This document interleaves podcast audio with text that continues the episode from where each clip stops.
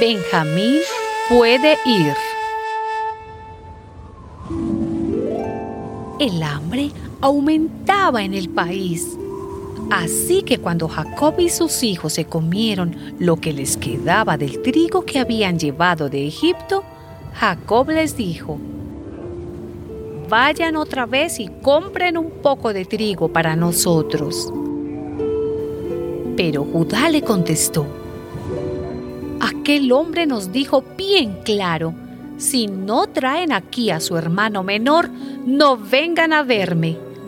Así pues, si lo dejas ir con nosotros, iremos a comprarte trigo, pero si no lo dejas ir, no iremos.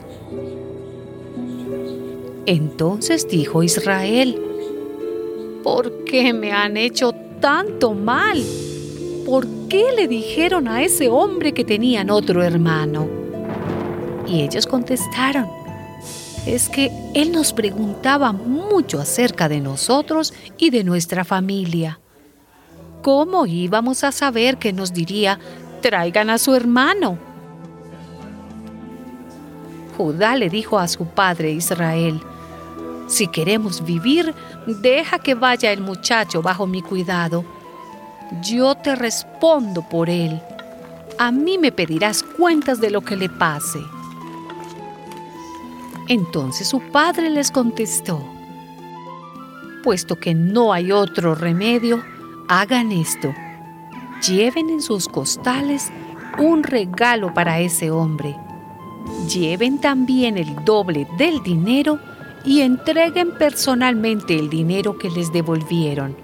Tal vez fue un error.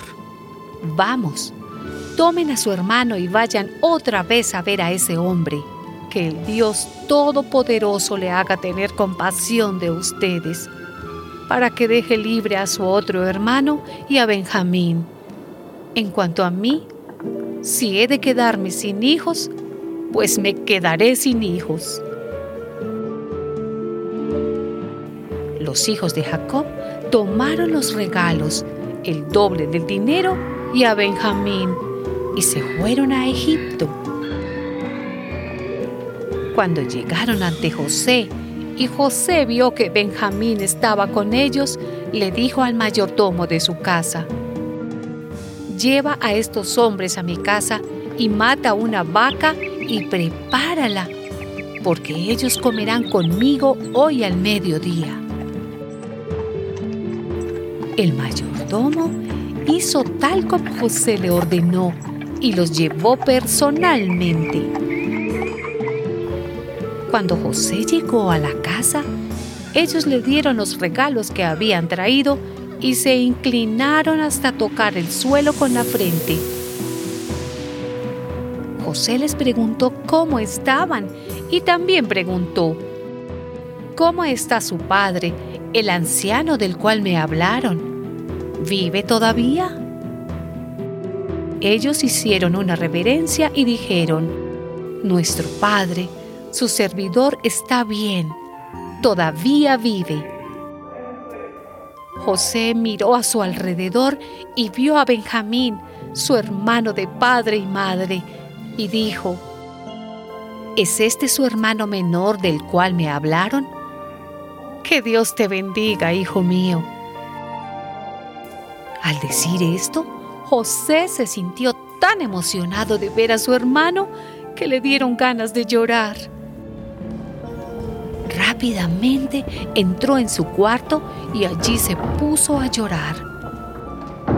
Cuando pudo contener el llanto, se lavó la cara y salió y dijo, Sirvan ya la comida.